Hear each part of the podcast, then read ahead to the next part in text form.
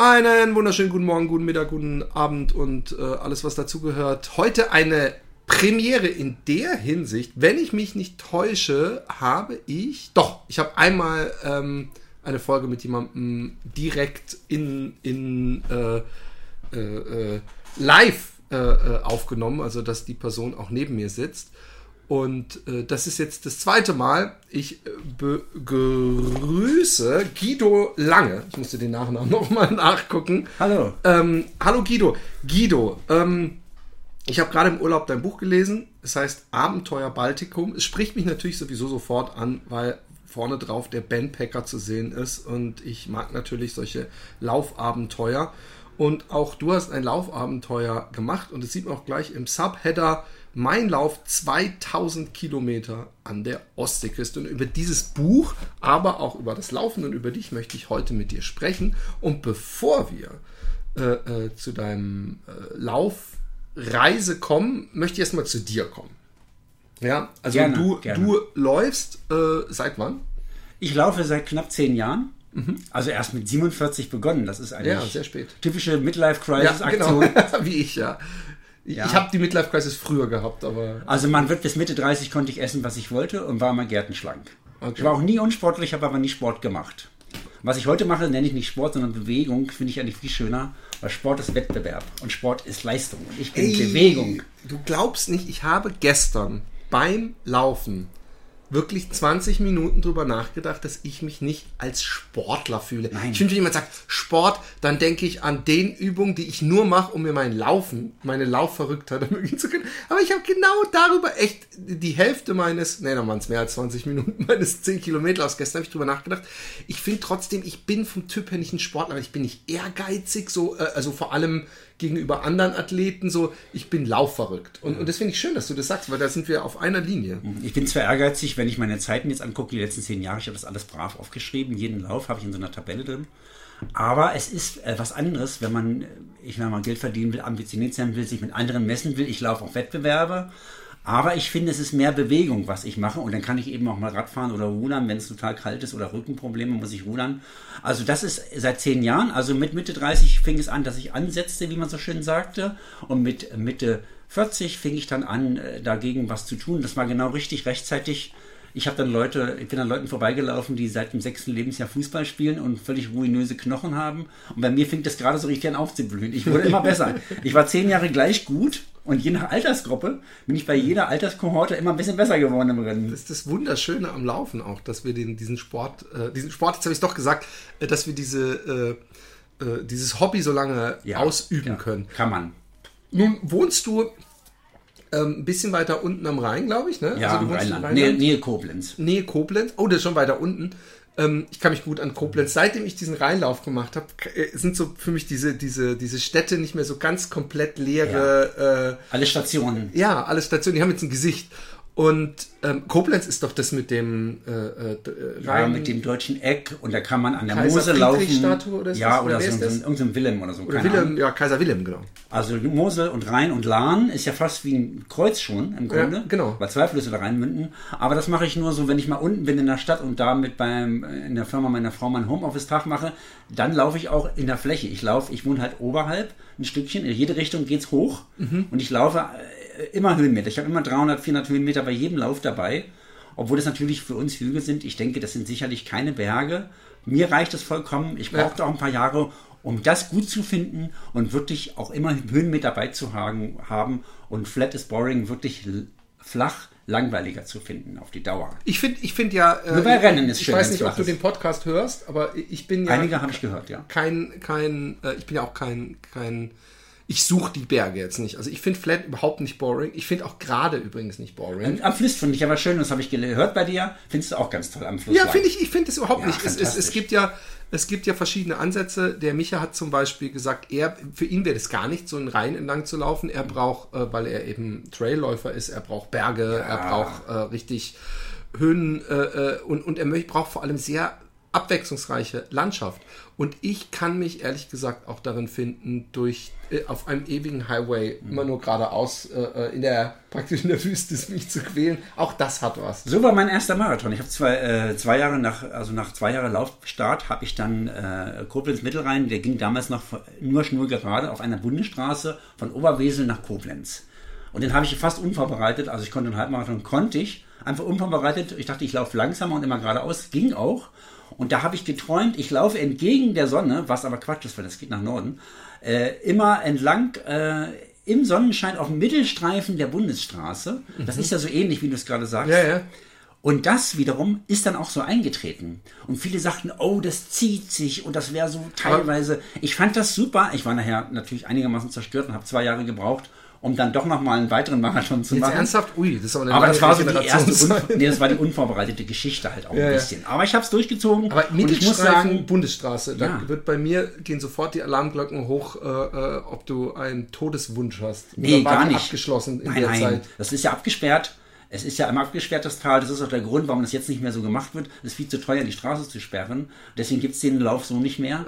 Ach so, ja. den, jetzt kapiere ich es. Okay. Es ist ja eben so, das war ein abgesperrtes Stück Straße. Ja, ja. Und äh, da bin ich gelaufen und das war dieses Grad, das fand ich auch gut. Das will ich damit nicht sagen. Zumal es beim Marathon eben so ist, dass jede kleine Eisenbahnbrücke schon natürlich ja. dich ein bisschen zurückwirft. Wenn du aber ein bisschen Hügel kannst, dann merkst du an so einer Eisenbahnbrücke gleich, wenn du jemanden überholen willst, mach es unten, wenn es losgeht. Ja. Überhol ihn, weil er Flachlandläufer ist. Ja. Und dann bergab nochmal richtig Schwung, damit er dich nicht wieder einholt nachher beim Rennen. Man hat ja so seine Egoismen. Sport oder nicht, man hat seine Egoismen doch ein bisschen. Nun bist du, ähm, kommst du oder wohnst, lebst du in Koblenz, Rheinland, äh, bist aber ursprünglich aus der, der Mitte Deutschlands. ja, oder leicht nordöstlich. Altmark nennt sich das. Das ist das allernördlichste Zipfelchen von Sachsen-Anhalt. Okay. Heutzutage. Und das ist schon, glaube ich, äh, essentiell wichtig. Äh, wahrscheinlich wärst du ohne diese Historie nie auf die Idee gekommen, den Lauf zu machen, den du gemacht hast. Vielleicht ist die Destination vorentscheidend, wobei ich das ja auch jetzt, ich sag mal, im Westdeutschland, ich habe dann in Baden-Württemberg gelebt ein paar Jahre, in Hamburg gelebt ein paar Jahre, also bis auf Bayern habe ich alle Bundesländer fast durch. Äh, ist es so, ähm, dass ja diese Mystik und dieses Ziel Ostsee schon viele anzieht. Also Nordsee weiß man immer flach, platt, watt aber Ostsee ist einfach irgendwie ein bisschen gemütlicher so. Aber irgendwie natürlich für den Ossi ist die Ostsee irgendwie dichter gefühlt. Das mhm. waren von uns vielleicht, vielleicht 180, 200 Kilometer. Nur äh, man bekam halt auch keinen Urlaubsplatz dort. Also wir sind dann als Jugendliche da einfach hinge, hingegangen. Aber ähm, es kann schon sein, dass das Ziel auch damit zusammenhängt.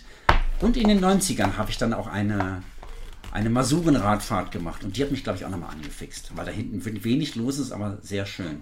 Das ist eben genau, ich wollte mal kurz, ähm, es sei denn, du weißt zufällig aus dem Kopf die Einwohnerdichte. Ich würde mal gerne kurz die Einwohnerdichte, weil nur damit die Leute wissen, welches ist am dünnsten besiedelt? Ja, Estland natürlich, das nördlichste ist am dünnsten. Estland, wie. wie EST, Estland. Ja, ne? So, jetzt bin ich mal gespannt. Und also das sind pro Quadratkilometer, da wären wir bei 30 Einwohnern. Ich mache das nur mal, damit man die, zu die, wo wir jetzt hier gerade sind, mhm. 30 Einwohner gegen 511 äh, äh, im, vor zwei Jahren. Ja. Also.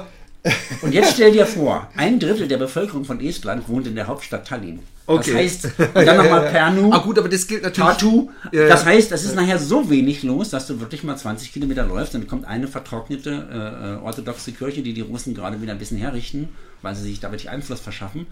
Und sonst ist da nichts. Du hast beim Laufen auf der Landkarte eine Gemeinde und hoffst, da gibt es einen kleinen Laden. Da kommt aber nur ein Ortsschild, ein Busschild und eine Bank, wenn man Glück hat. Das heißt, es ist oft so, man, da ist auch einfach nichts. Und man muss sich schon Wasser mitnehmen. Und es gibt ja die Geschichte in dem Buch äh, Abenteuer Baltikum, äh, wo ich äh, jeden Morgen kaufe ich mir Wasser und komme dann am Abend an einem Ort an, wo ein kleiner Kiosk ist, wo es Wasser ja, gibt. Wo ich dachte, warum schleppe ich jeden Tag das Wasser mit? Ja. Und dann kommt dieser Tag, wo ich denke, das mache ich heute Abend, laufe los und abends gibt es kein Wasser. Und am zweiten Tag nochmal nicht und am dritten Tag abends nach 70 Kilometern oder, oder 75 komme ich endlich an einen Ort, wo es einen Kiosk gibt und ich habe mich noch nie über Wasser, Cola und Kekse so gefreut. Das Weil das war, ich habe den Ostseewasser getrunken am zweiten Tag. Äh, Tee mit Ostseewasser ist nicht so doll, aber es ist ja nicht so salzig wie jetzt Nordsee oder so. Ja, ja. Also das war wirklich so, dass da kam dann lange nichts. Es kam ein Zum Dorf Glück, du hast ja auch viel Salz verloren, wahrscheinlich. Ja, aber aber es es, kam- ist ekelhaft. äh, Es kam ein trotzdem. Dorf zwischendurch, das war aber ein Museumsdorf von 9 bis 17 Uhr geöffnet und da gab es eben keine Einwohner. Da gab es niemanden. Nee, da gab es auch keinen Wasserhammer. Du hast also wirklich, äh, weil, weil ich meine, man braucht ja dann irgendwann keinen Kiosk mehr, dann, dann ist ja schon so, dass wenn man ein bewohntes Haus sieht, dass man anklopft und fragt, kann ich kurz mein Wasser auffüllen? Eben, aber da war eben selbst kein das bewohntes Haus. Das, also können. Das war alles Militärsperrgebiet früher. wir, du bist gelaufen, weil, weil ich, ich äh, wir, wir sind jetzt so mitten eingestiegen. richtig. Ja. Die Leute wissen ja gar nicht, was du gemacht hast. Du bist nämlich Deutschland, Polen, Russland, Litauen, äh, Latvia, äh, was ist denn Lettland, Lettland, äh, Es- Estland und Estland dann- und, Finnland äh, äh, erlaufen. Ja, ich wusste übrigens nicht, dass Finnland. Ich Finnland bin ich nur mit der Fähre rüber, von, äh, um hinten anzufangen, von Tallinn nach Helsinki mit der Fähre. Hab da eine Woche zugebracht in der Stadt, bin auch zwischendurch mal gelaufen, um dann in Helsinki aber einen Marathon zu laufen, diesen Helsinki City Marathon. Ah ja, den ist mein Vater auch mal Ich bin praktisch zu Fuß angereist äh, zum Marathon in Helsinki. Aber auf jeden Fall So sahen die das. ist, ist, ist bei dir irgendwann die Idee gekommen, ähm, ich laufe äh, äh, einen langen Lauf und ich laufe einen Lauf mit Ziehwagen. Bist du auch durch, durch Robert Wimmer draufgekommen, glaube ich? Ja, ich habe nach, als ich den Wagen gesucht habe. Also die Idee war eigentlich, ich las mal wieder so ein Outdoor, äh, so, so ein Offroad-Magazin mit so tollen Expeditionsfahrzeugen. Nun bin ich zwar Ingenieur, habe fünf Jahre studiert, habe das erfolgreich abgeschlossen. Als Elektroingenieur hatte ich aber Angst vor Strom. Das heißt, ich, es ist eine ganz ungünstige Konstellation. Das ist so wie Dachdecker mit Höhenangst. Ja, ich habe dann acht Tage gearbeitet in dem Beruf und habe dann eigentlich was anderes gemacht. Ähm, Vertrieb und Marketing, das kann ich besser.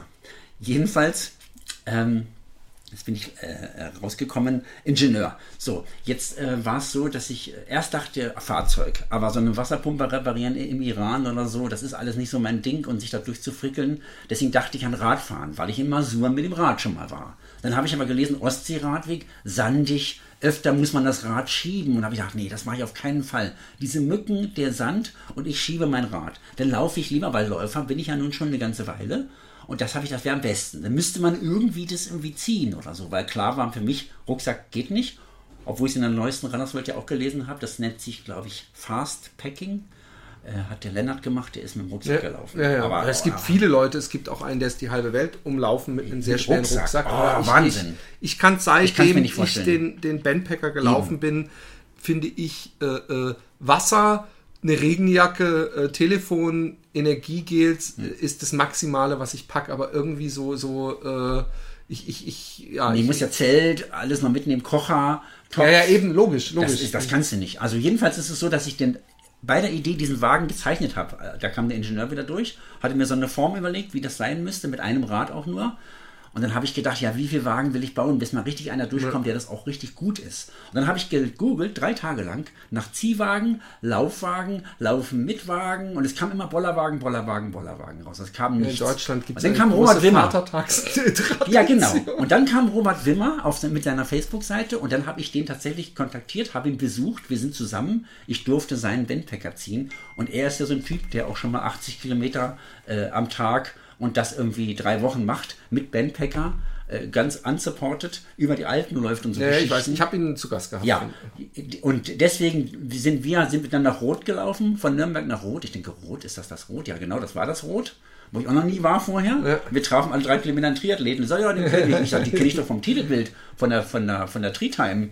Ja. Ja, das ist die und die. Ja, die hatte ich schon als Kind gekannt und so. Er ist echt, also das war eine ganz tolle Geschichte. Und über Robert Wimmer habe ich dann den Bandpacker und dann bin ich zum Ben Grösle vorgestoßen, äh, in Oppenau im Schwarzwald, der den baut. Habe dann noch versucht, ich will da was anderes dran haben und so weiter. Und habe ihn aber ganz regulär da gekauft. Das ist auch ein teures Gerät. Das sind über 1000 Ja, Euro, aber ein tolles Teil. draußen stehen, ja. Ganz, und kann man noch als Fahrradanhänger nehmen, wenn man mal in Rente geht. Genau. Ich habe es noch nie als Fahrradanhänger äh, äh, genutzt. Nee, läuft gut. Ich, aber ich äh, habe dieselbe Tasche übrigens äh, drauf gehabt wie du. Also wir, ich habe ganz ähnliche Probleme. Ich habe auch lustigerweise äh, diese, diese Geschichte mit dem. Ähm, ich habe mich gefragt, ob deine Taktik, äh, so, so Kisten reinzumachen in die Ja, Tasche, ob die wirklich die beste ist. Glaub ich schon. Weil, weil ich habe wirklich innerhalb von Sekunden, also wenn du, wenn alles eine homogene Masse an Kleidung und Dings Ja, ist, ja. dann kann man Gewicht verändern, wirklich sehr einfach. Aber ich habe das durchaus durchaus auch gehabt, dass ich gemerkt habe, scheiße, es, äh, es, es schaukelt zu sehr. Ja. Stoppen, bisschen umpacken und dann geht's wieder. Manchmal musste man nochmal äh, stoppen, aber im Großen und Ganzen äh, sind wir vielleicht zwei äh, äh, extreme Befürworter, ähm, aber ich, ich, Es werden immer mehr. Es werden immer mehr. es ist wirklich Es fragen- angenehm, wenn man gute Wege hat, weil ich hatte auch wirklich Feldwege, Ja. wo, wo so Kuhlen Ich drin weiß. waren, da, da ist man, äh, da wäre man mit einem dicken, schweren Rucksack schneller. Aber da kannst du wandern und du kannst ja, Ja, immer, ja, das hast du ja klar. auch noch nicht gesagt, man läuft ja nicht 50 Kilometer, sondern man wandert ja zwischendurch auch manchmal. Ja, ja, und je heißer es ist, desto eher wandere ich. Du bist ja ein Heißläufer, ich bin ja eher so ein Ty- Typ, der im Kühlen besser klarkommt. Ich komme auch im Kühlen besser klar, aber ich mag kalt Ah, und, und nass nicht, deswegen Ah, leide ich lieber genauso wie du in der Hitze. Also wirklich. Okay, also jedenfalls die glatten Straßen. Später dann Richtung Estland und so, da bin ich dann einfach zwei, drei Kilometer von der Küstenlinie weg, gab es oft Landstraßen. Und die hatten auch ihre Probleme, die waren zwar glatt. Erstens, du findest jede Menge Schrauben, Bolzen, Gurte, Scheiben, Bremsscheiben am Rand Ja, und denkst, gesehen, äh, eines äh, Tages äh, pfeift dir mal so ein Ding äh, am Kopf und dann bist du halt hinüber. Das ist so. Aber ich war auch mal froh über jeden LKW, der da alle halbe Stunde kam. Ich kenn's. Wegen der Mücken und Fliegen. Dass endlich mal ein Windzug kommt und du einmal ganz kurz einen Windzug hast, weil der LKW knapp an dir vorbeirauscht. Ich habe es wegen der Hitze gehabt, ich habe es am Rhein. Äh, äh, ich, ich, ich, ich bin jetzt übrigens die ganze Zeit auch meine Erfahrung, aber es sind natürlich, wenn zwei Leute, die sowas erlebt haben, Nee, aufeinandertreffen. ich bin deswegen aber hier, ich hab will das wissen. Ich, ich, ich habe da, da kam so ein ICE und es kam Laster und an einem, es ist ganz seltsam, weil manchmal habe ich den vollen Windzug bekommen. Ja. Ob, parallel selbe Situation Ja. und manchmal habe ich gedacht, ah, da kommt ein Laster und, der dann fährt er und ich bestimmt mit nichts. Ja. Und, und äh, ich habe es auch genossen, weil ich ja auch im Juni gelaufen bin Mhm. und es war ultra heiß und die, die Lastwagen, auch wenn es warm ist, durch den Schweiß und alles, ist, Mhm. ist eine kurze äh, Erfrischung. Es kommen auch die Fliegen dazu. Also ich hatte dann so äh, das Tier des Tages nachher schon ausgewählt, weil es jeden Tag andere Fliegen und Bremsen waren die schillerndsten Tiere, die man hier gar nicht mehr so hat. Ja. Dieses Jahr ein bisschen mehr, wegen Corona war ja wenig Verkehr, aber normalerweise ist es so, dass gar nicht mehr so viele Insekten in der Luft Ja, sind. da waren Wahnsinns, ja. Und die, sie- bei Bremsen merkst du nicht, wenn sie sich absetzen. Und dann stechen sie und dann musst du ganz schnell reagieren. Und wenn das natürlich immer an der Stelle, wo du nicht rankommst, Ja, hinten am Rücken, an der Stelle pieksen die dann halt. Also ich kann nur sagen, da war ich froh über jeden LKW und da kommen nicht so viele. Also das war auch Aber- eigentlich gut. Und manchmal eben auch am Strand gewandert. Ich hatte dann mir die Wade auch ein bisschen, äh, oder die Achillessehne ein bisschen äh, zu sehr beansprucht, zu wenig gedehnt. Ähm, dann bin ich einfach mal eine Etappe 15 oder 18 Kilometer am Tag am Strand gewandert. Und dieser harte Sand, Mhm. dieser ganz harte Spülsand, Ja, ich weiß. der geht. Ja, ja, der geht. Eine Frage an alle Polen, die ich kannte, alle Geschäftspartner aus Estland und Litauen und so. Kann man da drauf laufen oder so?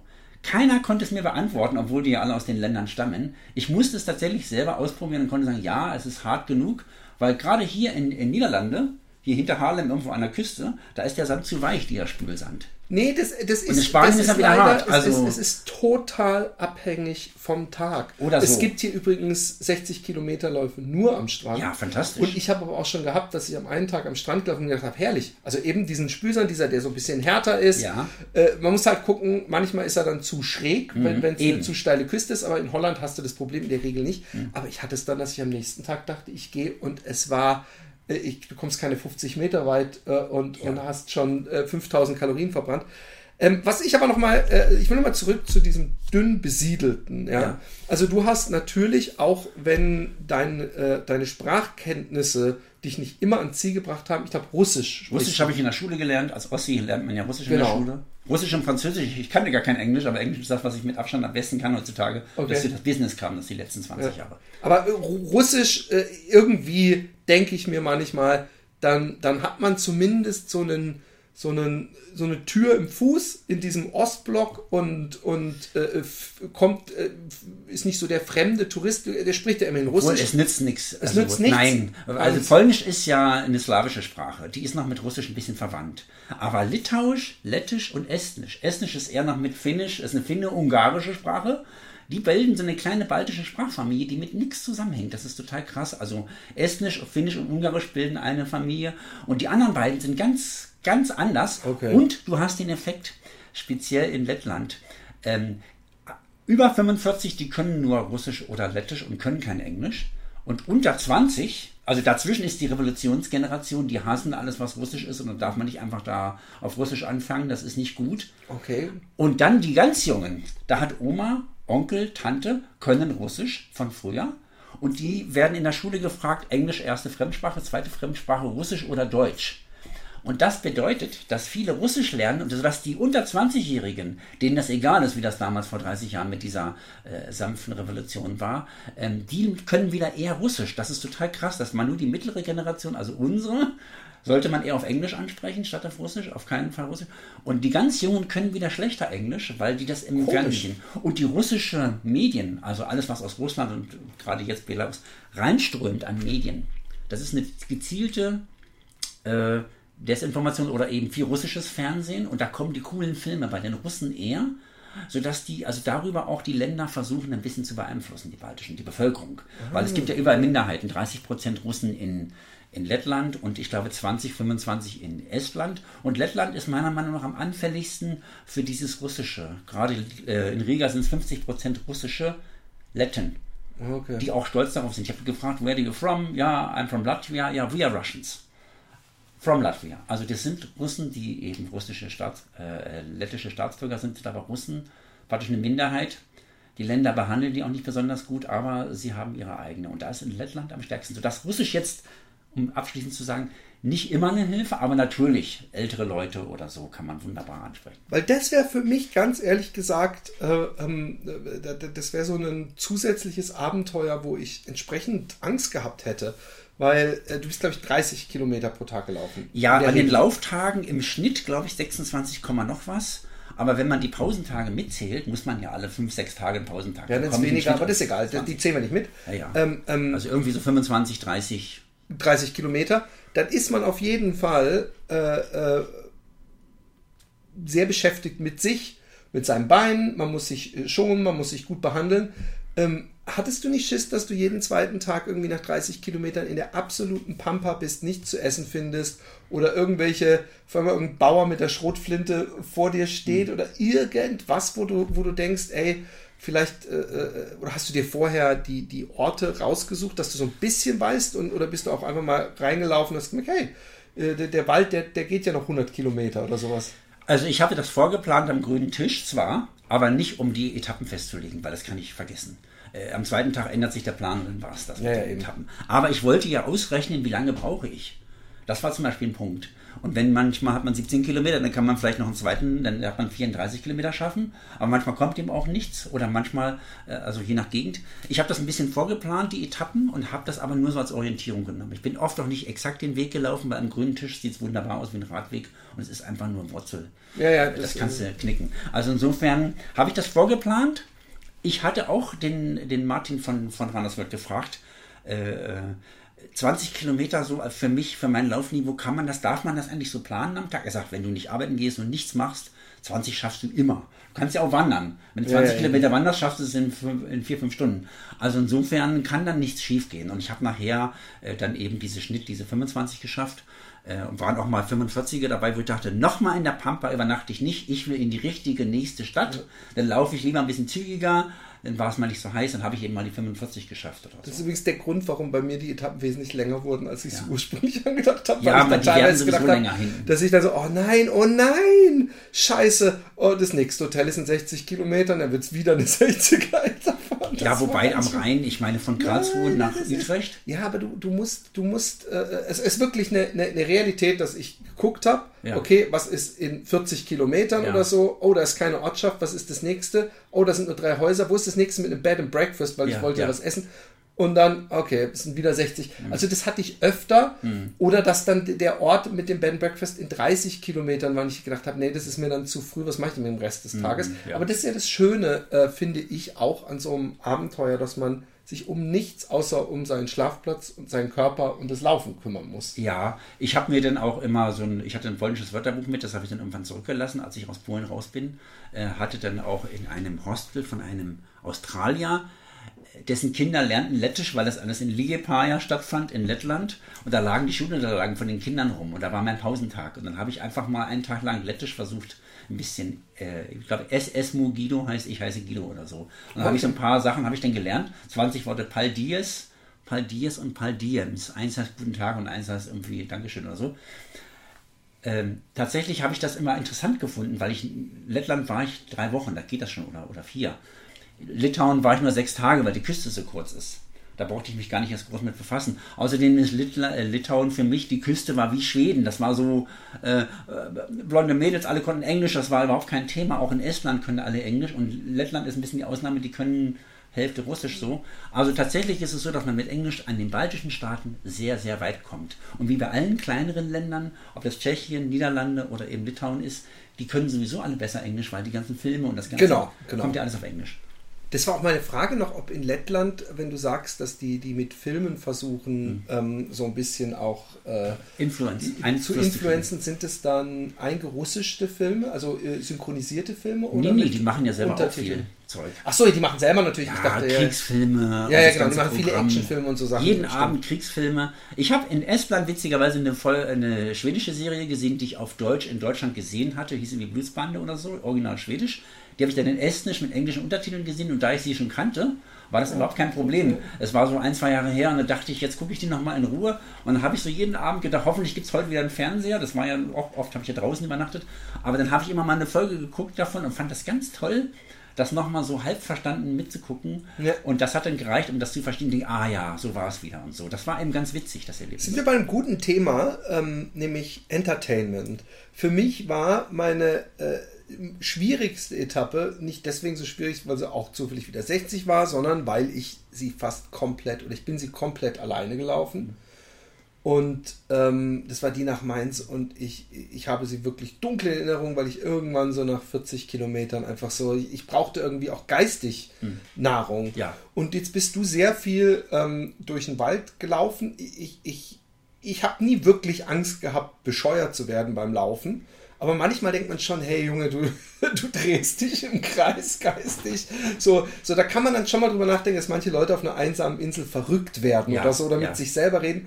Erzähl mal so ein bisschen, was waren deine großen Kämpfe oder vielleicht hast du dir irgendwelche Challenges oder, oder äh, Homeoffice im Kopf oder so? Oder? Nee, das ist ja zu Hause so. Wenn man losläuft, die erste halbe Stunde hat man die ganzen wichtig, also ganz aktuellen Dinge die sind ja nach einer halben Stunde schon erledigt. Nicht, dass die alle fertig werden, aber man hat sie verpackt und sagt, nee, das ist okay, das schaffe ich schon. Nach einer halben Stunde ist alles schon super als ja. Läufer. Das ist ja perfekt. Nach einer Stunde hat man auch schon so die naheliegenden Dinge, wo ich denke, ah, das wollte ich eigentlich auch noch machen, das muss ich jetzt mal angehen. So. Und nach einer Stunde fängt man ja schon an zu philosophieren beim Laufen, finde ich. Und nach zwei, drei Stunden ist man ja komplett leer gelaufen und happy. Wenn man das aber jeden Tag macht, hat man ja keine tagesaktuellen Probleme. Man ja. hat ja das alles schon weg. Es, es gibt ja höchstens mal ein paar Minuten nachzudenken über das, was man gerade von zu Hause mal gehört hat oder so. Weil ja. das ist ja, man ist ja immer draußen. Und daher deine Frage, ich habe ganz viel mit mir gesprochen, ich habe mich auch äh, über mich selber geärgert, wenn ich die Orientierung verloren habe und solche Dinge. Ja, wenn ich mit meinem Kopf durch wollte, der Verstand sagt rechts rum, das Navi sagt links rum und die, Land äh, und, und die Schilder sagen geradeaus. Das ist ja so ein typisches äh, Männerproblem. Der Mann findet immer den Weg. Und wenn und er immer nicht findet, nee, ich, oft unterschiedlich. Und ich, ich, ich, ich habe den Stolz, ich finde den Weg alleine und ich mache das schon. Ja. Und wenn ich dann verratzt habe, habe ich mich halt tierisch über mich sehr ge ja, geärgert. Ja, habe mich aber auch wieder selber rausdiskutiert, weil es gab ja weder einen Tröster noch einen, der mich gescholten hat. Ich musste das ja mit mir alleine ausmachen. Das war total spannend und ich bin bis heute der Meinung, dass ich besser klarkomme mit irgendwelchen kriseligen Geschichten, äh, mit Verirren oder anderen Dingen, ja. weil ich das schon alles schon mal durch habe und denke, nee, das ist nicht so schlimm. Du fängst dich ja. wieder und du findest schon deinen Weg und hinterher, ich will nicht sagen, lachst du gleich drüber, das dauert noch ein paar Tage, aber dann ist es erledigt. Ich habe mich also mit, mit mir auch beschäftigt, auch, aber mit keinen riesigen Themen. Manchmal habe ich auch gedacht, ich bin ja nicht losgelaufen als großer Blogger. Ich habe dann jeden Tag eine Geschichte geschrieben im abenteuerbaltikum.com, das ist so ein Weblog. Oh ja, sehr wichtig, gut, dass du sagst. Ja, äh, heutzutage ist fast der mit, mit dem Verlag ist fast wichtiger, ampelpublishing.de, ja, ja. der ist fast wichtiger. Das, da reden wir auch nochmal gleich ist. drüber, weil das ist ja auch nochmal eine Sache. Aber der Weblog, den habe ich geschrieben und dann hatte ich mir auch so vorgenommen, aber zu Anfang habe ich kaum Fotos von mir gemacht oder habe das auch nicht so groß dokumentiert. Mhm. Das war einfach nur die Aufregung, habe geschrieben, Mensch, ich mache das jetzt wirklich ja, und jetzt ja. geht's los. Und alle lasen das und es wurden immer mehr, die mir, es sind jetzt nicht so, vielleicht 200 oder so, die mir gefolgt sind und die sagen, ah, egal, die Geschichte. Die haben dann immer morgens auf der Arbeit den Computer angemacht, haben die Geschichte von gestern gelesen, die ich vorgestern erlebt hatte. Ich habe immer gefrühstückt und du kannst ja als Frühstücker nicht loslaufen mit einem dicken Bauch. Habe ich übrigens Beim Fahrrad gemacht. kannst du. Ich habe das immer. Ja, ich hab, das ist ich Quälerei. habe ich hab gegessen und ich habe auch irgendwann gemerkt, äh, ich glaube, dass mein Magen sich auch Irgendwann ist ein, dass ich, dass ich auch irgendwie nach zwei, drei Stunden irgendwo bei der Bäckerei mir ein Käsebrot geholt habe und weitergelaufen bin Ja, und gedacht ja. habe, es läuft. Ja, beim Ultralauf geht es ja auch. Also es geht schon. Aber Nur, du hast äh, völlig ich hab- recht, man kann sich nicht so eine So. fette Spaghetti-Portion Nee. mittags und beim, reinfahren. beim Fahrradfahren kannst du das machen, du kannst den Ja. Bauch und notfalls kannst du auch weiterfahren. So. Jedenfalls war es so, dass ich dann die zwei, drei Stunden nach dem Frühstück genutzt habe, um noch auf dem Bett zu liegen, dachte ich noch schön erholen, schön erholen äh, und habe dann den Blog von gestern getippt. Und nachher habe ich mir, um zurückzukommen auf die Überlegungen, habe ich manchmal gedacht, was schreibe ich eigentlich heute? Heute ist gar nichts. Und da habe ich gedacht, naja, notfalls schreibe ich, es war heute nichts, kann man ja auch, ich will ja nichts erfinden oder so. Und dann kam irgendwann um die Ecke, entweder war es irgendeine einsame Kirche, von die ich vorhin schon erwähnt hatte, so eine orthodoxe oder so, oder es gab die Viecher, diese ganzen Bremsen und Mücken. Ich hatte dann die Theorie, vielleicht kommt ja irgendwann dieser braune, moorige Fluss, der in die Ostsee fließt, den über, überquere ich über die Brücke. Und vielleicht haben die Bienen ja auch so eine Art Reich. Gebiet, Ja, ja, ja. sodass die dann erstmal weg sind und dann kommt zwar wieder Bienen, weil ich habe gedacht, ich darf jetzt nicht schlagen beim Laufen, dann stechen nämlich alle oder Westen. Aber ich konnte auch nicht nichts machen. Ich habe echt fast die Krise gekriegt mit diesen vielen Insekten und dachte, du musst jetzt Ruhe bewahren und vielleicht ist ja das Reich irgendwann zu Ende und dann gibt es ja eine Grenze, das ist der Fluss. Und tatsächlich, als ich dann den Fluss überquert habe, war kurz Ruhe und irgendwann kamen die neuen von der anderen Seite, die Insekten. Und das war so eine Theorie, die ich aufgestellt habe, da musste ich nur warten, ob das klappt. Und sowas hatte ich öfter. So kleine selbstgestellte Ja, Dinge ja, oder so. Oder Entertainment durch Radfahrer. Manche haben mich überholt und es war total glücklich, wenn die mal ein paar Kilometer nebenher gefahren sind. Ich kann mich an eine Finnin erinnern, die ist Das da. Schönste, was es gibt. Also da, da, da habe ich auch in meinem Buch äh, äh, Radbegleitung, weil man hat eine ruhige Stimme mit wenig Puls, äh, den man durchhört und das, das ist so eine Art Selbstverarschung, dass man denkt, man ist auch dem, man sitzt auch und unterhält sich mit jemandem. Es ist auch nicht schlimm, man gibt sogar ein bisschen mehr Gas, man kann auch wieder durchlaufen. Nachher war es irgendwann so, dass ich hin und wieder dachte, ich, ich gehe ganz schön viel heute. Aber das ist egal irgendwie, ich will ja nur ankommen so. Genau. Und wenn man dann mit Radbegleitung, dann bist du ganz anders drauf, wie du schon sagtest, Motivation. Tatsächlich ist es so, ich kann mich an diese Finnen erinnern, wir haben dann philosophiert und philosophiert und sie war so ein bisschen esoterisch irgendwie drauf. Und dann irgendwann hatten wir so einen Abschlusssatz gefunden, der war so geil. Es gibt eigentlich nur sechs, fünf, sechs Idioten auf der Welt, der Rest ist okay.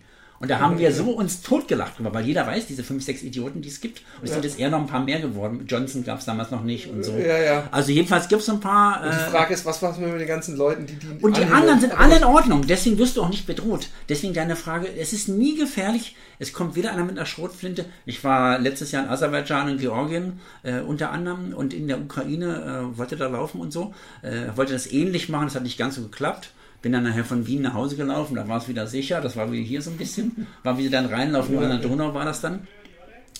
Es ist nicht gefährlich auf der Welt. Das sind ein paar Nee, wenige wirklich Idioten, aber der Rest ist absolut okay. Es sind 99,99 Prozent der Menschen sind okay und die werden dich niemals festnehmen. Ja, ich kann aber verstehen, wenn einer im Jemen einen deutschen kapert und sagt, ich will das Geld jetzt haben vom Außenministerium, weil ich nichts zu essen habe. Aber selbst da sind es ja die allerwenigsten. Die Ja, also ich kenne einen, der ist mit dem Fahrrad in der absoluten, äh, als es da richtig Ja. äh, mit, mit Saddam und dem Ja. Krieg und allem ist der mit dem Fahrrad da Jordanien, Wahnsinn. Iran, Irak wieder. gelaufen, äh, gefahren und er hat gesagt, oh, ich habe gesagt, hast du keine Angst gehabt, Lebensgefahr, Nie. du bist da direkt neben Krieg und, und, und gerade mit diesem äh, Terrorismus und, und dem Westen und er hat gemeint, ach nee, die freundlichsten Menschen haben mich aufgenommen. Ich glaube auch, dass es eine Einstellungssache ist. Ich kenne auch die abenteuerlichsten Geschichten von Surferfreunden, die auch irgendwo in, in Russland und was weiß ich, Ja. nachts verfolgt wurden, eine halbe Stunde und dann haben sie irgendwann gestoppt und dann wollte ihnen jemand nur Geld geben, weil es so cool fand, dass jemand aus dem Westen da bei denen rumfährt. Lauter so Sachen, wo man denkt, man muss auch die richtige Einstellung haben. Man darf natürlich nicht völlig naiv sein, aber ich sehe es auch so. Ich hätte eher Angst bei, bei, bei dem Abenteuer, was du gemacht hast, Da ist ja was zustößt. Nein, dass ich, dass ich, dass ich irgendwo im Wald stehe und nicht mehr rausfinde. Also in Schweden äh, sterben ja jedes Jahr irgendwelche Touristen, die, die, die die Größe eines Waldes unterschätzen und denken, ach, im Notfall laufe ich auf der anderen Seite wieder raus. Und die sind aber nicht so gut zu Fuß. Nee, die sind nicht so gut zu Fuß. Die haben vor allem nicht eine, eine Garmin-Uhr, die Sowas. im Notfall Bring Me Home Option Ja, ja, ja. haben. Die habe ich mir nur deswegen gekauft damals Oder wie heißt es? Follow Back? Oder wie oder? Follow Back oder Bring Me Home oder irgend sowas. Und, und ähm, ähm, das wäre meine Angst gewesen. Und natürlich trotzdem auch, dass ich da irgendwo in irgendeinem Militärsperrgebiet, aber das wäre nicht wirklich, ich glaube, die Angst wäre bei mir gewesen, die, die Geschichte, die du hattest, dass ich abends ankomme und kein Wasser habe. Und übrigens, ich hatte auch, ich habe mir so komische Tüten damals gekauft, aus so ganz So, ah, besonderem ja. Material, die oben so einen Drehverschluss haben. ja. Und habe die immer voll mit Wasser gemacht. Ich habe das auch bis zum Ende gemacht, aber äh, ich habe natürlich den Mega-Luxus gehabt, dass ich alle fünf bis zehn Kilometer schon irgendwo eine Bäckerei Kommt oder eine. Tankstelle kommt ja und habe ich immer was Kaltes getrunken Ja. und dann habe ich das Wasser war natürlich dann, äh, wurde dann abends immer entsorgt und, Ja. und gewechselt. Aber ich hätte so Schiss, dass ich dann da irgendwo im Wald bin. Ja, und, irgendwann, richtig. Äh, und, und wenn man müde ist, äh, äh, ähnlich wie wenn man sich verläuft, Mhm. da könnte man ja fast heulen, wenn man irgendwann kein, keine Kraft mehr hat und merkt, oh shit, es sind noch 50 Kilometer Mhm. bis zur nächsten Ortschaft. Da hätte ich Schiss gehabt. Also das wäre was, wo, wo ich, wo ich äh, äh, wahrscheinlich Also mir fällt was ein. Ich bin ja aus dem Osten. Fünf Kilometer hinterm Zaun sind halt auch hinterm Zaun gewesen und war halt Osten. Also ist Ja, egal wie weit. ja, natürlich. Fünf Kilometer reichen, um dich einzusperren. So, um, um, als Volk. Auch da gab es keine Bananen jeden Tag wahrscheinlich. Gut, das ist eine andere Geschichte. Wir hatten ja Gurken dafür, mal ein Scherz. Ja, Grüne Bananen. Ja, es gab damals ein Titelbild. Äh, äh, bei der, bei, ich weiß, ich weiß Angelas erste Banane. genau, auf der Ja. Titanic, genau, ja, sehr schön. Also das nur am Rande. Jedenfalls war es so, dass ich tatsächlich äh, mit den Russen nie Kontakt hatte. Ich wollte auch nie nach Russland reisen und fand immer doof, wenn Verwandte sagen, ja, wir waren mit dem Kreuzfahrtschiff in St. Petersburg und diese tollen Schlösser, das wäre ja so super. Weil das ist nämlich nicht Russland. Russland sind arme Menschen, äh, äh, wirklich die, äh, die nicht ums Überleben kämpfen, aber die wirklich sehr wenig haben und äh, trinken natürlich viel Wodka und so weiter. Und ich hatte irgendwie geträumt davon, dass die mich irgendwie festbinden auf so einem Stuhl. Ich, ich gucke zu viel Fernsehen vielleicht. Und dass sie mir dann von mir die Kreditkartennummer haben wollen. Und wenn ich die nicht weiß, dann bin ich halt geliefert. Dann habe ich die Kreditkartennummer auswendig gelernt. Das ist heute gut, wenn man mal was einkaufen muss im Internet. Ja, das ist totaler Quatsch natürlich, weil es gab natürlich nie diese Situation nicht annähernd. Aber jetzt 2019, wo ich von Russland nach, ich bin mit dem Zug gefahren, überall hin, durch Russland quer durch den Zug und dann nach Baku mit dem Zug und dann die Grenze nach Aserbaidschan, da wurde ich tatsächlich eine Dreiviertelstunde interviewt mit Videokamera, weil sie mir nicht glauben konnten, wie kann man so ein Idiot sein und mit dem Zug nach Baku fahren, wo man ja wirklich vier, fünf Tage mit dem Zug unterwegs ist, wobei ich immer noch Pausen gemacht habe in Moskau und so. Also insgesamt waren es über 100 Zugstunden, die ich da gebraucht habe. Und da haben die gesagt, das kann nicht sein, dass der das nur so macht zum Spaß. Der hat hier irgendwas vor, der ist wahrscheinlich irgendwie Spion oder Journalist. Und da haben die mich wirklich ein bisschen gegrillt, diese äh, äh, Offiziere da. Das kamen auch immer neue Leute. Und da habe ich tatsächlich eine Situation erlebt, wie es ist, wenn man in einem willkürlichen Staat ist. Die könnten mich schon mal wegsperren für ein paar Tage. Die könnten dich komplett verschwinden lassen. Und das eben. Und da habe ich gedacht, es ist schon nicht ganz ungefährlich. Aber dann fiel mir ein, ich könnte doch einfach meinen Blog nennen. Und der hieß dann, das ist der dritte, transkaukasien.com. Das war für diese andere Reise halt. Ähm, und da habe ich gedacht, Mensch, wir gucken einfach da rein. Dann sehen wir doch. Dann siehst du doch auch schon meine letzten Tage. Und dann haben wir das in sein Handy eingetippt und dann hat er gesehen, was ich mache. Ich sage, ja, mehr ist da nicht. Ich mache das wirklich als Tourist. und dann hat er das mir irgendwie geglaubt, äh, hat mich aber nicht locker gelassen und habe ich ihn gefragt, es ging um meine Hochzeit in Kalifornien. Und da habe ich gesagt, ob er auch schon mal in Kalifornien war. Und das Thema fand er so scheiße, weil er darf natürlich heutzutage dahin, aber er kann es sich nicht leisten als russischer äh, Zollbeamter. Und das hat ihn angekostet und dann waren wir tatsächlich relativ schnell fertig mit der Diskussion. Aber erst dann eine halbe Stunde lang hat er mich gegrillt und hat es mir nicht geglaubt.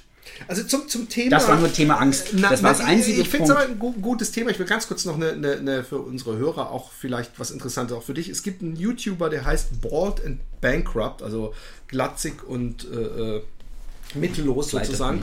Und äh, äh, der läuft in Indien, aber auch in allen möglichen Ostblockländern, übrigens Sch- Tschernobyl, Sperrzone mitten im Wahnsinn. Wald. Er läuft überall hin und er spricht sehr rudimentär Russisch. Er sagt auch selber, er, er, er, seine Grammatik ist grausam, sondern er reiht einfach die Worte aneinander und die verstehen ihn ja doch. Ja, ja. Und der geht mit irgendwelchen Bauern mit in, in, in ihr dunkles Haus mitten im Wald und trinkt mit denen. Der geht mit irgendwelchen äh, äh, Babuschkas äh, äh, einsaufen morgens und in Indien in die bösesten Neighborhoods. Und das ist ein schöner Kontrast zu diesen ganzen Filmchen, die man dann nämlich sieht, wie äh, Betrüger in, in jeder Richtig. Stadt gibt es nämlich auch so Richtig. Filmchen, da kriegt man die völlige Angst und er macht sich mehr über die lustig und zeigt eigentlich mit der richtigen Einstellung. Und ich habe das ja auch gehabt. Ich habe es ja auch gehabt, dass in Amerika mir Verwandte gesagt haben, da darfst du nicht hingehen, die wollen da keine Weißen und so. und ich ja. habe nie Probleme gehabt. Aber das nur am Rande, deswegen Bolt und Bankrupt, guckt euch das mal an, das ist ein geiler Reiseblog. Der Typ ist total sympathisch. Muss ich mir auf jeden Fall merken auch. Ähm, ähm, aber äh, kommen wir zurück zu dem Buch. Kurz noch ein Satz. Die Ah, ja. Begegnung mit dem Fremden macht ihn ja irgendwie zum Freund. Man hat ja immer, wenn man Kontakt hat mit allen möglichen Nationen, sei es auch Flüchtlinge, sei es auch wen auch immer, auf einmal verstehst du sie, du kannst sie einschätzen, du Ja. kannst sie, bist sicher auf einmal. Nur weil du sie kennengelernt hast. Ja, deswegen ist Reisen auch eigentlich, Richtig. obwohl es ja eigentlich scheiße ist wegen der, dem Klima. Nee, Reisen ist, will denk nicht, aber zu Fuß macht's ja kein Klima. Genau, genau.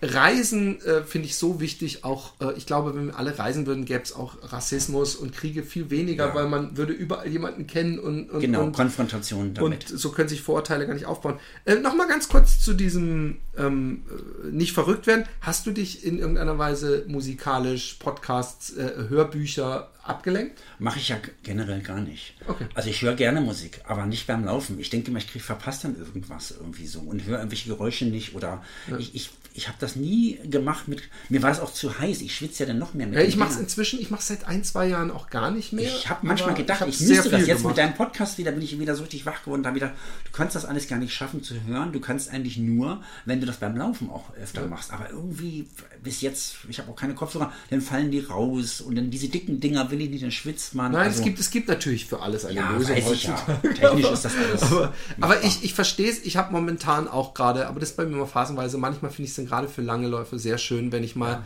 irgendwann äh, abschalten kann und irgendwie, irgendwie völlig abgelenkt werde. Ähm, jetzt, äh, wichtiger Punkt, den du ebenso äh, angesprochen hast nebenbei, was nämlich genauso ein Abenteuer mindestens ist, du hast dieses Buch ähm, selber äh, herausgegeben, hast dafür einen Verlag äh, gegründet, Ampel Publishing. Und jetzt ist die Frage äh, nochmal generell, wo das Buch kann man trotzdem in jedem Buchladen äh, bestellen. Ich sag mal die ISBN, wir werden die natürlich in den Shownotes von, ver, verlinken, das ist 978-3-9820781-0-6. Und ähm, ansonsten könnt ihr die wahrscheinlich in jedem Buchladen bestellen, das Buch. Ja, also in jedem Buchladen ist es bestellbar. Es haben zwei Buchgrossisten, der dritte leitet es mir durch. Also man kann es auf meiner eigenen Webseite bestellen, im Buchladen bestellen. Man kann es natürlich auch in allen einschlägigen Online-Plattformen bestellen.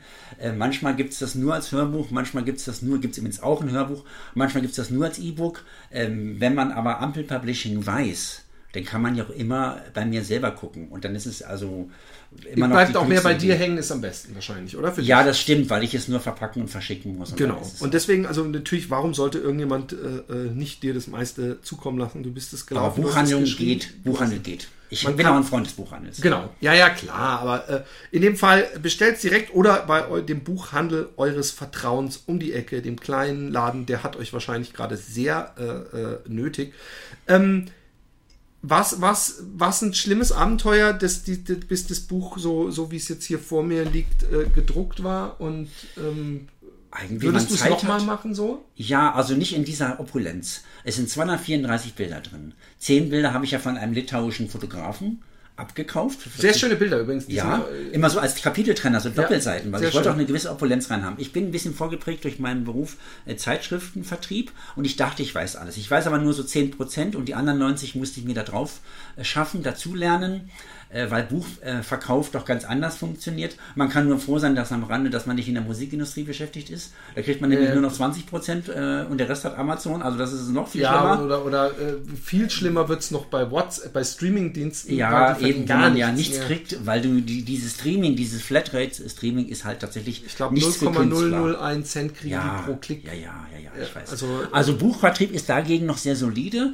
Ich wollte es unbedingt richtig machen. Ich hatte mir das nicht vor drei Jahren so groß vorgenommen. Ich dachte, es könnte sein. Und alle diese Blogleser, die diese 107 Geschichten da gelesen haben, auf abenteuerbaltikum.com, die haben mir dann gesagt, äh, Mensch, du kannst so super schreiben. Und das wusste ich selber nicht. Das ist so kurzweilig und unterhaltsam und immer ist was zu lachen dabei. Es war jetzt nicht nur so, ich habe das gemacht, das, das gemacht. Und das war immer eine Geschichte so ein bisschen pro Tag.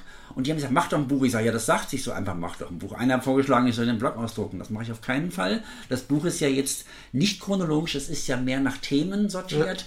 Es ist natürlich eine gewisse Chronologität, kommt manchmal hinein, aber es ist so, dass ich tatsächlich da einen Winter mir genommen habe, das geschrieben. Dann hatte ich mein Abenteuer letztes Jahr gemacht, Transkaukasien, kam zurück und habe es fertig gemacht und dachte, ich muss bestimmt ganz viel nochmal ändern. Und habe das dann nochmal von vorn durchgelesen, was ich da gemacht habe. Da warst du 80% fertig. Da lag es zehn Monate un unbearbeitet. Und ich muss sagen, das meiste fand ich irgendwie, nee, ich denke, das ist ganz gut. Man könnte das vielleicht noch länger machen, aber das ist es, was ich dazu sagen wollte. Dann war der Text fertig. Jetzt such mal aus deinen 2000, 3000 Fotos die richtigen raus, äh, die du da reinnehmen willst. Und dann diesen Litauer kontaktiert, den Jonas Danauskas heißt der Mann. Das ist eine Bekanntschaft von einem, den ich da getroffen habe, wo ich übernachtet habe in einer Surfschule. Das ist ein Onkel von dem. Dann habe ich den nach anderthalb Jahren reaktiviert, bis ich den mal wieder hatte, weil so eine Urlaubsbekanntschaft ist ja doch irgendwie flüchtig. Das hat alles funktioniert. Und ich muss sagen, ich würde es nicht mehr so opulent machen. Aber schreiben, weiß ich jetzt, kann ich ein bisschen. Und ich denke, vielleicht sollte ich doch noch mal was machen. Es ist jetzt schade, einen Verlag zu gründen, ja. alles zu lernen und nur ein Buch zu machen. Die Frage ist natürlich, vielleicht ist ja irgendein anderer begeisterter äh, äh, schreibender Läufer da. Wird es ein reiner Verlag nur für dich oder wirst du, wenn, wenn irgendjemand mit einer super Idee kommt, sagen, hey. Nee, kann ich, mache ich. Ich weiß das jetzt, wie es geht. Also ich kann das auch für andere machen. Es ist auch printed in Germany, also in Koblenz gedruckt. Es ist FSC 100% äh, zertifiziertes Papier, Ökopapier. Ähm, es ist, es ist äh, alles hier gemacht. Layout auch hier. Ich habe es auch übersetzen lassen von, von meiner ehemaligen Sekretärin ins Englische, die ist Waliserin aus Wales. Die kann das. Äh, wir haben ein Hörbuch draus gemacht. Ich hatte bis jetzt meinen Spaß. Also ich habe viel mehr ausgegeben, als ich ein, einnehmen kann mit der ersten Auflage. Ja. Aber das macht nichts. Ich hatte die Zeit, weil ich habe im Moment keine Arbeit. Ich werde irgendwann jetzt wieder mal eine haben, aber noch habe ich keine und konnte mich auch um die Vermarktung kümmern. Das kann so keiner. Ich gehe wirklich in diese Buchhandlung. Ich habe über 100 Buchhandlungen schon abgeklappert, zeige das Buch und sage, das bin ich auf dem Cover. Das sehen sie nur wegen der Maske nicht. Und dann sagen die ja, die Hose ist dieselbe, weil ich immer noch die gleichen Shorts anhabe den ganzen ja. Sommer lang. Aber witziges Abenteuer, das alles zu gründen, sich durch die Bürokratie zu wälzen, dann durch diese ganzen Internet-Raudis äh, äh, und dann eben auch einfach den Buchhandel abzuklappern oder auch Leser kennenzulernen oder man schreibt sich ja dann nochmal, ich schreibe dann auch Widmung rein, wenn einer haben will oder lege noch ein Kärtchen bei und schreibe das nochmal drauf. Also das ist tatsächlich so, dass ich richtig Spaß habe daran, ja. die mal kennenzulernen, die Leute, eins zu eins auch, die das jetzt gut finden und lesen. Ja, es ist, ich, ich finde es ja auch, ich, ich, hätte auch gerne die Leute kennengelernt. Ich war ja schon Leipziger Buchmesse, war ja alles schon geplant und dann Ach kam so, Corona. Dies Jahr im März. Ja. Ah ja. Also im März kam mein Buch raus. Ja, ja, ja, ja. Ich habe ein extremes Glück mit solchen Sachen. Ja. Ähm, aber ähm, ich, ich habe da keine, äh, ich bin da jetzt nicht super. Es gibt es immer, so. das Buch wird es immer geben. Genau. Es lesen Leute, die jetzt, es lesen nicht unbedingt Leute, die äh, viel laufen, lesen auch sehr gerne das Buch, weil es halt auch ein bisschen Laufbuch ist. Es lesen auch Leute, die reisen.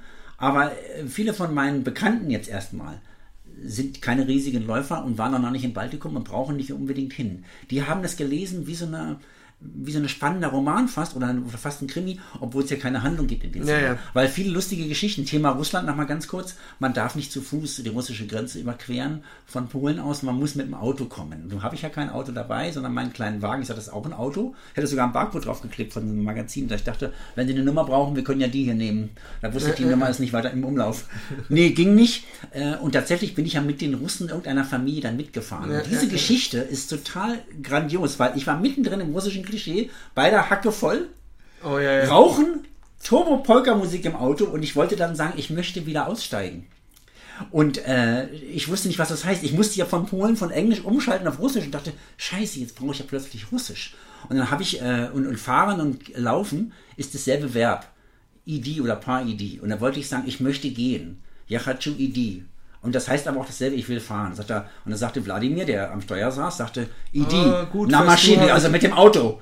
Also er hat gesagt, das kannst du nicht bringen, das sind 50 Kilometer, das sind jetzt nach Kaliningrad, wir fahren jetzt noch ein Stück. Und ich fand das nicht gefährlich. Ich fand das so krass, dass ich so reingeworfen wurde in diesen Krach, in dieses qualmende Auto, in so einen uralten, 30 Jahre alten Audi. Und das fand ich ganz toll. Und ähm, weiß nicht, wie ich drauf gekommen bin, aber das zum Thema Angst. Die Russen sind einfach super Menschenfreunde. Und dieses Abenteuer habe ich natürlich auch nicht vorher gesehen. Und es gab immer mal so Abenteuer. Es gab immer wieder Abenteuer. Und die kommen auch alle drin vor. Also es war nicht jetzt einfach so ein langweiliger Lauf und man hat sich auch nicht gequält oder so. Das, war, das mag ich nämlich nicht mit den Quälen. Deswegen bin ich leider auch kein Ultraläufer geworden, obwohl ich das mal probiert habe. Ich bin auch kein Ironman oder so. Das kann ich alles nicht. Ich will mich nicht quälen. Es muss immer noch Spaß machen. Und ähm, es war nie langweilig, weil diese kleinen und großen Geschichten, ein Quartier zu finden, das mit dem Wasser, äh, diese ganzen Geschichten, äh, das mit den Russen natürlich und die dollsten anderen Geschichten. Ich hatte dann irgendwann Zahnprobleme und habe in der Pampa keine Zahnärztin gefunden. Dann habe ich doch eine gefunden und dachte, ich gehe sofort wieder raus aus dieser Praxis, die mich an die 70er Jahre meiner Kindheit erinnert hat. Und die hat mir super geholfen, es war gar kein großes Problem. Ich brauchte nur einfach Hilfe, brauchte ein paar Medikamente und eine ordentliche scharfe Salbe, die es ja gar nicht zu kaufen gibt. Ich habe die versucht mal nachzubestellen, die Salbe, die gibt es ja nicht. So eine russische scharfes Zeug und das drauf, richtig Gift. Drin ja, so. genau. Und dann funktioniert das. Also da dieser Abenteuer, davon lebte der Blog und davon lebt auch das Buch.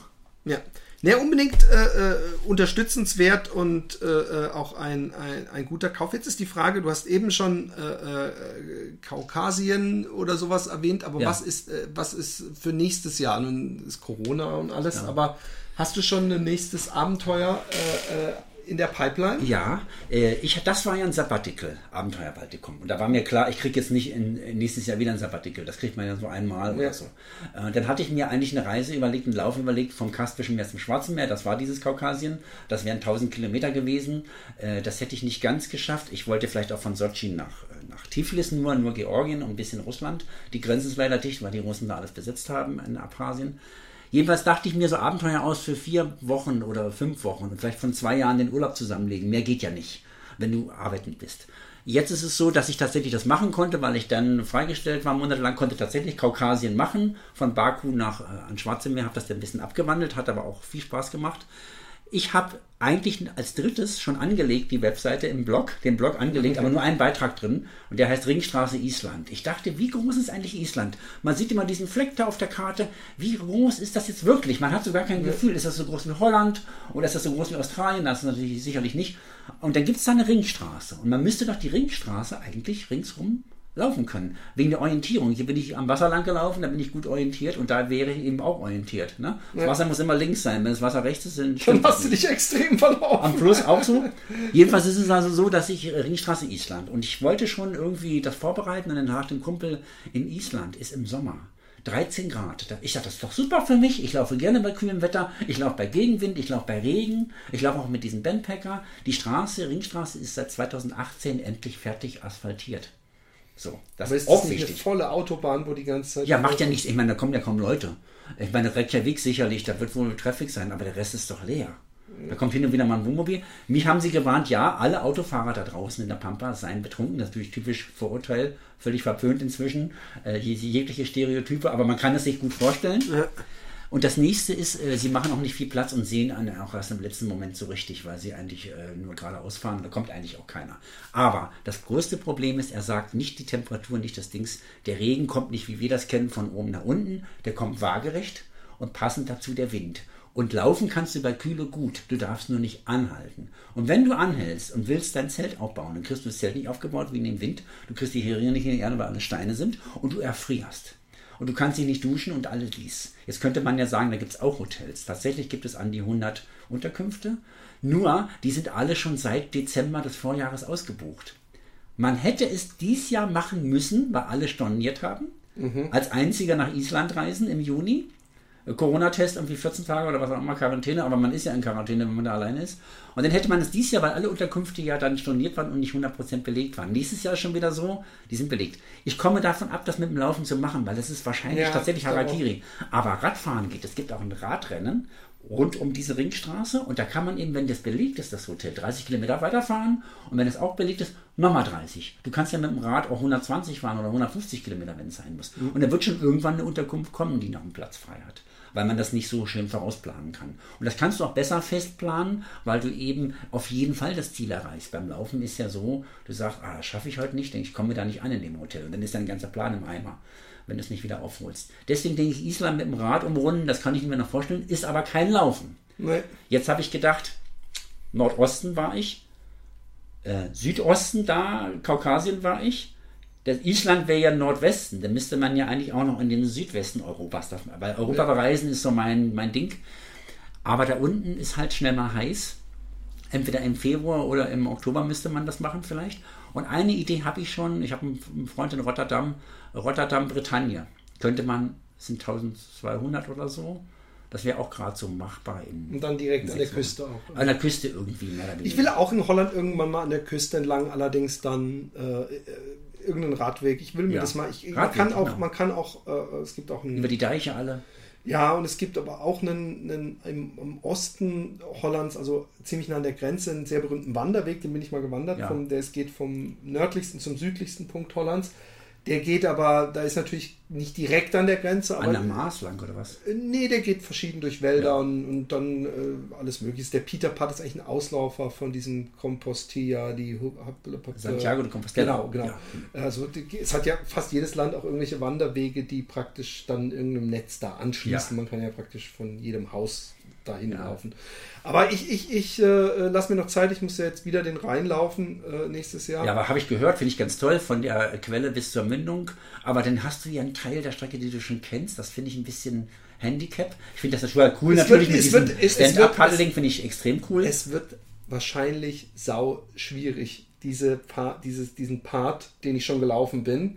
Ja. Weil das ist sowas, da, da denkst du, oh fuck, jetzt muss ich Und dann da mach es halt noch- kürzer, mach 40er oder 35. Ja, nee, das mache ich. Ich mache ich mach Marathons. Jeden Tag einen Marathon. Ja, äh, im äh, Schnitt. ungefähr. Das, da- da- das ist auch wirklich das, was man, wenn man morgens man. früh aufsteht und du hast ja schon gesagt, man macht ja auch mal Pausen, man geht zwischendurch, dann müsste das schaffbar sein, obwohl ich momentan noch nicht in, in, in Marathon-Distanzlänge wieder bin. Mhm. Aber wenn du wanderst, brauchst du sieben Stunden im Marathon. Also wirst du Ja, ja, schneller sein als sieben Stunden. Ja, ja, Das ist locker zu schaffen. Der Tag hat Nein, 24, das ist also das ist ein Arbeitstag. 10, 20 Kilometer, die laufe ich auf jeden Eben, Fall eben. und dann kommt man so zwei, drei Kilometer gehen, dann Genau. kommt wieder 15 Kilometer laufen und dann wieder zwei Kilometer gehen. Also das, das muss machbar sein. Die Frage ist nur, kriege ich mich bis dahin und da gehe ich momentan von aus hin, dass ich das jeden Tag kann und dass ich nicht äh, wie, wie früher bei meinem ersten Marathon danach eine Woche äh, Klar. rückwärts die Treppe nee, runtergehen muss. Nee, nee, das hast du so auch vielleicht nicht mehr. Ich hatte nach dem Baltikum-Abenteuer hatte ich ja so eine Ultralauffähigkeit mir natürlich irgendwie erworben. Ist Ja, ja, logisch. voll. So, äh, und dann habe ich tatsächlich auch drei Ultras gelaufen äh, und die beiden im Sommer, die Bist waren... du doch Ultraläufer. Ja, aber das ist... Welche bist du gelaufen? Das nennt sich Baby oder Mini-Ultra. Das sind 63 Grüngürtel rund um Köln. Das ist ein Ultra. Ja, aber natürlich für die Leute da. Dann die Kölsche Nacht, da bin ich eine kleine Etappe gelaufen. Ja, aber 63 ist ein Ultra. Ja, Das sicher. da brauchen Es wir ist ja schon nicht- Nein, wir brauchen da gar nicht das- 42,3 ist ja schon Ultra. Eben, aber dann ist doch, dann ist doch, äh, was hast du, 60, 65? Ja, 63, einmal 63, Ja, ja. dann die Kölsche Nacht, äh, ein Teil davon, äh, äh, 78 oder was das waren. Ja, Und dann nochmal den. Hunsbuckel-Trail, auch nochmal diesen Hunsbuckel, da wollte ich unbedingt über diese tolle Brücke laufen. Es gibt ja diese tolle Hängebrücke da am Hunsrück. Das ist eine ganz, Europas schönste Hängebrücke irgendwie. Und da wollte ich, alle fahren im Auto hin, an dem Fuß dieser Brücke, gehen einmal drauf, latschen da drauf. Nein, ich habe gedacht, das mache ich im Rahmen des Laufes. Und da war unbedingt die längste Strecke leider nur mit der Brücke inklusive. Und die war Gott sei Dank bei Kilometer 22, da war ich noch sehr gut Hätte auch einfach mal hinfahren können. Nee, nein, nein, nein. Das mache ich nicht. Also ähm, gut. Thema Projekte, also es gibt noch, noch mehr so Sachen, Cornwall, da gibt es mit 1000 Kilometer Radweg, äh, da gibt es diese ganze Schottland-Dings hoch. Hat ein Freund von mir gemacht, in Schottland äh, von äh, Unterkunft zu Unterkunft Ja, kann eben, man sich da. Äh, äh, es Und da kann man auch laufen. Ja. Also ähm, es gibt ja auch im, im, in Amerika gibt es ja diese ganzen Trails, wo das Gepäck und die ganzen Krempel hinterhergeschickt wird. Das weiß ich jetzt nicht, aber es wäre auch mal schön, ganz ohne Gepäck. Habe ich mir auch schon gedacht, den Luxus, den, den heben wir uns für, die, für, die, für die ganz äh, späten Jahre Ja, auf. und als ich in Helsinki den Marathon gelaufen bin ohne Wagen, das war auch geil. Da Ja, ich mich nicht drauf vorbereiten, der war einfach nur super. Aber weißt du, dass es bei mir danach wirklich eine Weile so war, dass Ja. ich es irgendwie vermisst habe, den Tief. Wagen zu, zu, dabei so, zu haben. Nee, aber das auch. Das sowieso. Das habe ich auch gehört. Ich, ich habe ja ein Tief äh, gehabt jetzt. Ich bin jetzt eigentlich gerade wieder, äh, wenn ich ehrlich Ast. bin, ja, nee, ich bin aus diesem Tief gerade erst wieder raus. Ja. Ich habe zwar immer wieder so kleine Höhen gehabt, aber ich bin nie so wie, wie jetzt, dass ich mich wirklich fit fühle und Bock habe und, und, Mhm. und yes. Äh, äh, äh, das kann passieren. Man muss sich eigentlich schon bei, bei der höchsten Challenge, die man sich gibt, muss man sich die folgende schon so ein bisschen zurechtlegen, Ja, sonst ja. kann es einen ganz böse erwischen. Das war bei dir auch so, habe ich gerade so ein bisschen. Ja, ich habe letzten Winter übertrieben. Ich wollte unbedingt 1000 Kilometer im Quartal laufen, das habe ich geschafft. Ich wollte im Januar mit 400 Kilometern, habe ich auch noch geschafft. Und im Februar habe ich gedacht, oh, du musst jetzt mal eine Woche was anderes machen. Dann bin ich mit dem Fahrrad gefahren, mitten im Februar witzigerweise, Radtour 400 Kilometer in vier Tagen bei Kälte, aber klarem, sonnigen, tollen Wetter. Das hat funktioniert über Jugendherbergen und so. So, und dann habe ich unbedingt den, äh, gut, dass ich es gemacht habe, den Halbmarathon in Frankfurt gelaufen am 8. März. Das war so ziemlich der letzte Lauf überhaupt, der vor Corona noch ging. Da war schon so ein bisschen die Frage, darf man das? Und da habe ich mir den Fuß endgültig ruiniert. Ich habe mir einfach so eine Art, ich schätze mal, so Stressfraktur oder irgendwas zugezogen. Und im Buch steht ja noch, man zieht sich gar nichts zu. Aber das stimmt, man zieht sich nicht zu, wenn man es nicht übertreibt und sich dehnt. Und ich habe mich dann nicht genug gedehnt, äh, habe das übertrieben. Und das war mal so meine Quittung nach knapp zehn Jahren jetzt. Und ich hatte tatsächlich zwei, drei Monate fast gar nichts gelaufen, bin ganz viel Rad gefahren, Rennrad, dadurch bin ich noch ein bisschen reingekommen ins Rennrad. Und jetzt laufe ich wieder, jetzt kann ich wieder alles laufen. Ich, ich merke aber, jetzt Laufen ist anstrengend. Das war mir nachher gar nicht mehr klar. Also Ja. dass das Gewicht, das Körpergewicht was anderes ist als beim Fahrrad. Weißt du, da machst du mal eben 400 Kilometer, Äh, äh, 100 Kilometer in vier Stunden, Entschuldigung, wollte ich sagen. Und beim Laufen ist es so, dass du mit, mit 12 schon merkst, dass du richtig gelaufen bist. Ja, ja, voll. Und das ist gerade mal 12. Und das war nachher gar nicht mehr mein Niveau. Ich habe gesagt, ich laufe nicht mehr unter 15, 20 fange ich nicht an. Das ist ja äh, zu kurz. Und jetzt merke ich wieder, dass auch 10 Ja, und 12 voll. auch schön Ich sind. bin auch so. Und ich muss mich wieder hoch Ja, äh, wirtschaften. Gott sei Dank, ich wollte in New York. Ich habe endlich ein Ticket bekommen für den New York Marathon. Ähm, den habe ich in dieser Hochleistungsphase im November habe ich in Florenz sensationell gelaufen, äh, einmalig so gut, komme ich nie wieder, hatte mich sportlich qualifiziert, jetzt fällt New York aus. Ich werde irgendwann zugelost, nächstes, übernächstes oder in drei Jahren. Dann nehme ich das so hin als Abschluss meiner Marathons, die ich dann mache ich kein Marathon mehr, aber laufen kann man äh, kann man bis 80. Also das wird auch so sein. Aber ja. ich weiß jetzt, wie es ist, aus einem Tief zu kommen, was ich wirklich ja. zehn Jahre nicht hatte. Durch diese gesundheitliche Einschränkung. Ja. Und ich habe mich dann mit Fahrrad, Fahrrad fit gehalten. Es ist nicht dasselbe, aber es hat mich irgendwie über Wasser gehalten und auch Rudern und so. Und jetzt laufe ich wieder, bin gerade mal jetzt wieder bei 50, 60 äh, höchstens äh, in der Woche. Dies, äh, diese Woche habe ich jetzt 30, ich will aber noch 30 noch, noch machen und seien es 312er oder so oder 215er, aber die 30 mache ich auf jeden Fall. Ich will jetzt nicht mehr so unter 60 so viel gehen und dann will ich es aber auch lassen. Ich werde mich jetzt nicht mehr so hochbeamen auf diese 80, 90 in der Woche, das muss nicht sein.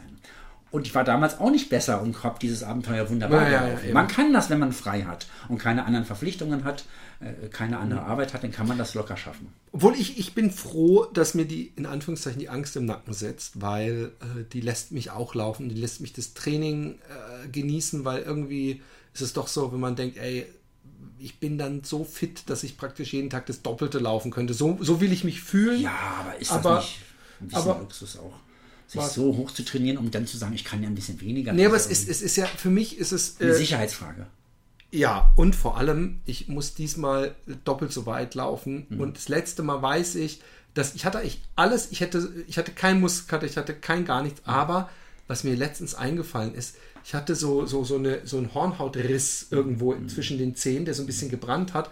Und deswegen habe ich mir gedacht, ey, dieses Mal musst du auch von Anfang an, weil an dem Punkt kommst du wieder an, dass du zwei Wochen jeden Tag laufen bist, ja. jeden Abend die Füße eincremen. Also ja. gute Pflege. Das, was, was du geschrieben hast, genau dasselbe habe ich auch durchgezogen. Ja. Ich hatte auch einen Ball dabei. Ich hatte so eine, so eine Teigroller, Black Roll dabei. Mhm. Ich habe jeden Abend gedehnt und ich habe auch immer zusätzlich einfach so, weil ich dachte, wer weiß, so so eine Calcium äh, und alle möglichen so so so, so Geschichten halt äh, Vitamin B12 und so so alles ich gar nicht machen. So, so eine Brausetablette, aber das habe ich auch, glaube ich, die erste Woche vor allem durchgezogen. Also da gibt es ein Kapitel zu. Ich hatte ja Bedenken, wenn einer nur reist ins Baltikum, der nur die Reise lesen will. Das ist ja, vorne ist es mehr ein Laufbuch und hinten ist es eigentlich nur noch Reisen. Und äh, der kann ja mehr hinten lesen. Ich hatte nur Bedenken, dass die Reisenden nicht drüber wegkommen über diesen Laufteil vorne weil das denn um Gesundheit geht und Ernährung und Laufen und Essen und so. Wie kriege ich die 4000 Kalorien jeden Tag wieder rein? Ja. Aber das, äh, aber ist, das ist total spannend. Für Läufer ist das total interessant vorne. Und ich habe auch so ein bisschen meine Philosophie der letzten zehn Jahre auch so ein bisschen mitverbraten, was ich davon halte.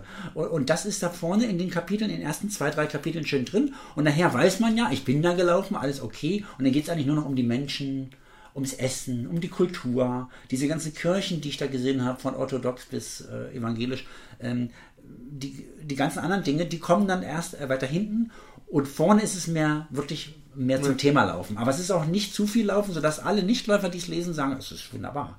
Obwohl es Laufen behalt. Ja. Okidoki. Beinhaltet. Hey, ähm, bestellen äh, dein Blog, wie heißt der nochmal? Abenteuerbaltikum.com. Da sind die 107 Geschichten drin. Genau. Äh, und ampelpublishing.de, äh, da könnt ihr euch das Buch bestellen oder euer Manuskript einschicken. Ja, also Gottes Willen, auf jeden Fall Kontakt aufnehmen. Ich bin äh, kommunikativ und gerne und, und äh, unterhalte mich auch gerne, treffe mich auch gerne mit Leuten, fahre durch die Gegend. Im Moment habe ich eine Bahncard 100, da komme ich überall hin, das ist total geil. Oh wow. Ein Jahr lang Was ein durch Luxus. die Gegend fahren. Jetzt habe ich hier mal investiert ein bisschen ab der Grenze bis Utrecht. Oh, okay, okay. Aber der Aber Rest ist, alles frei, ja, fantastisch. Ja, ja, ja. Also ich bin tatsächlich, äh, ich habe auch Bock, mich zu, zu treffen und auch mich zu unterhalten, einfach nur. Oder eben auch, äh, wenn einer ein Buch hat oder schon was geschrieben hat und tut sich jetzt ein bisschen schwer oder mal wissen will, ob das denn jetzt überhaupt gut ist oder spannend es darf halt nicht einfach nur so ein Ablauf sein. Das müssen Geschichten, die man erlebt haben, sein. Und es muss auch vielleicht nicht vollständig sein. Äh, es ist nicht wichtig, dass man alles genau schildert, was man erlebt hat, sondern dass man die schönen Sachen, die man erlebt hat, schildert. Genau. Hey, ähm, das war's schon wieder. Ich bedanke mich, dass du hier warst. Ich äh, äh, hoffe, ihr ähm, äh, kauft das Buch, unterstützt so ein Projekt. Äh, der Mann hat viel investiert, äh, Zeit, Kreativität, Geld und äh, das muss belohnt werden und gerade so kleine äh, Verlage, also kle kleiner als ein Ein-Mann-Projekt geht ja gar nicht. Äh, sollte man unterstützen. Ähm, ich finde es total toll, dass du äh, hier warst. Oh, das ist ja mein Buch, halt. nee, das hast du schon, das ist deins, genau. Das ist meins, genau. Ja, ähm, ist deins. und äh, äh, ja, ähm, gibt es noch irgendwas, was du loswerden möchtest? Irgendeine Sache, die wir vielleicht vergessen haben, wo man dir äh, irgendwie folgen kann oder irgendwas? Einfach nur danke, dass ich äh, hier sein durfte. Es war äh, spannend. Wir haben uns bei der ja auch kennengelernt. Ich wollte unbedingt wissen von einem anderen Wanderläufer, Ta- Etappenläufer, wie er darüber denkt, äh, was er erlebt hat. Wir sind in vielen Punkten tatsächlich haben wir ähnliche Dinge erlebt. Das finde ich ganz toll. Aber natürlich auch neue Impulse. Äh, danke, dass ich hier sein darf. Mir hat das total Spaß gemacht hier. Und ich bedanke mich alle, die sich überhaupt für mich, für mein Buch, aber einfach nur auch für die Welt interessieren und rausgehen. Sehr schön. Das ist äh, ein perfektes Abschlusswort und äh, dann bis zum nächsten Mal. Tschüss. Tschüss.